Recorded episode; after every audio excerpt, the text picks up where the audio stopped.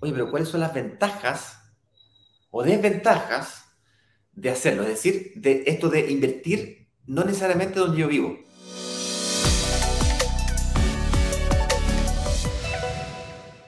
En el caso de la gente de Santiago, no invertir en la comuna que yo vivo, sino que invertir en otras comunas a una hora de distancia, porque Santiago tiene unas distancias que van desde 15 minutos hasta dos horas de distancia para cruzar Santiago. Hasta los extremos de Chile, pues Marica, Punta Arena, para invertir en Santiago. ¿O sabes qué nos empezó a pasar, Mari? La gente de Santiago también quería invertir en regiones. Y la gente de regiones también quería invertir en regiones. Entonces, raya para la suma, conclusión. ¿Cuáles son las ventajas y desventajas de hacerlo? Es la ventaja eh, de, de extirparte el hecho de que solamente cerca de donde tú vives están las mejores oportunidades de inversión, te abre un espectro de posibilidades de inversión gigantesco. Nada te garantiza que donde tú vives están las mejores oportunidades. A lo mejor lo están.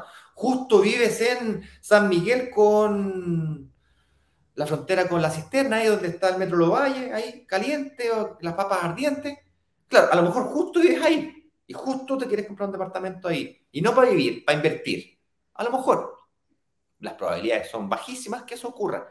La mayoría invierte, eh, cuando comienza a abrir su espectro de posibilidades, invierte 98% de nuestros inversionistas, que 98, 99% te podría decir, no invierten en la comuna en la que vive. 57% de nuestros inversionistas no viven en la ciudad en la que invierte. Imagínate. 57. 57% son de regiones, el 43% son gente de Santiago. Todavía nos falta un trecho, a mí me gustaría que sea un 70-30, en el fondo que 30, 70% de Chile invierta fuera de eh, que los santiaguinos sean los menos, sino que los más serían gente de regiones. Pero bueno. Oye, em, y las desventajas son las que acabamos de mencionar, que en el fondo uno tiene que extirparse el control de su propiedad. Tiene que delegarlo. Esto es una inversión inmobiliaria y como tal eh, tiene que ser tratada como inversión, no como un segundo empleo.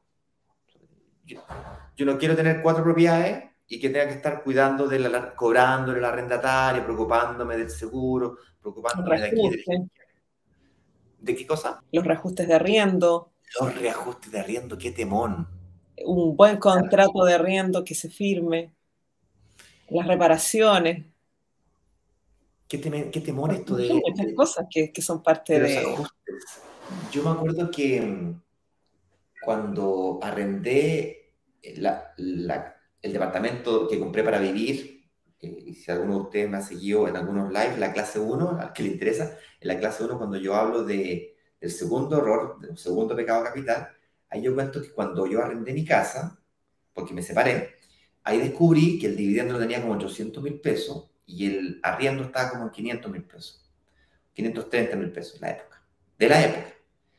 Y uno de los grandes errores que cometí fue justamente el que mencionaste recién. No ajustar el valor del arriendo a los efectos de la inflación.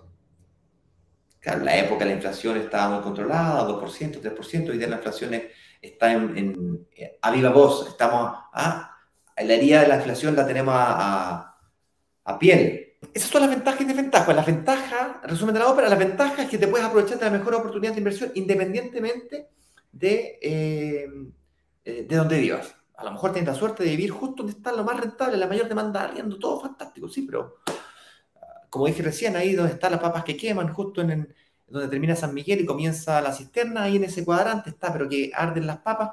Listo, a lo mejor tienes suerte justo ahí. Y si no, entonces ya no puedes invertir, ya no es rentable, ya no se paga solo, ya listo, muchas, muchas gracias, gracias por participar, si te visto no me acuerdo. No, no. Y la desventaja es que, claro, tienes que extirparte esta, este vínculo sentimental con tus propiedades, número uno. Eh, dos, extirparte la relación de amistad que puedas tener con los arrendatarios, tienes que extirparla. A mí me costó, a mi madre le costó una enormidad. Y tercero, tienes que eh, extirparte el que tú tengas control sobre todo lo que haces. Tú tienes que dedicarte a hacer lo que sabes hacer mejor, que es tu profesión, lo que te trajo hasta acá. y dejar a profesionales que hagan lo que ellos saben hacer mejor. Sacarle la máxima rentabilidad a tu propiedad. Tal que no te compres un segundo empleo o un problema, peor aún, y delegues esto a un tercero. Entonces tu trabajo es elegir bien a quién te va a cuidar tu propiedad. Esa es tu pega. Nosotros proponemos hacer plan, por supuesto, pero no es obligatorio. Y la delegación, Ignacio, con control también, porque eh, hay que ser responsable. Yo puedo decir que confío en 100%, pero hay que buscar las herramientas también como controlar la gestión que uno está haciendo.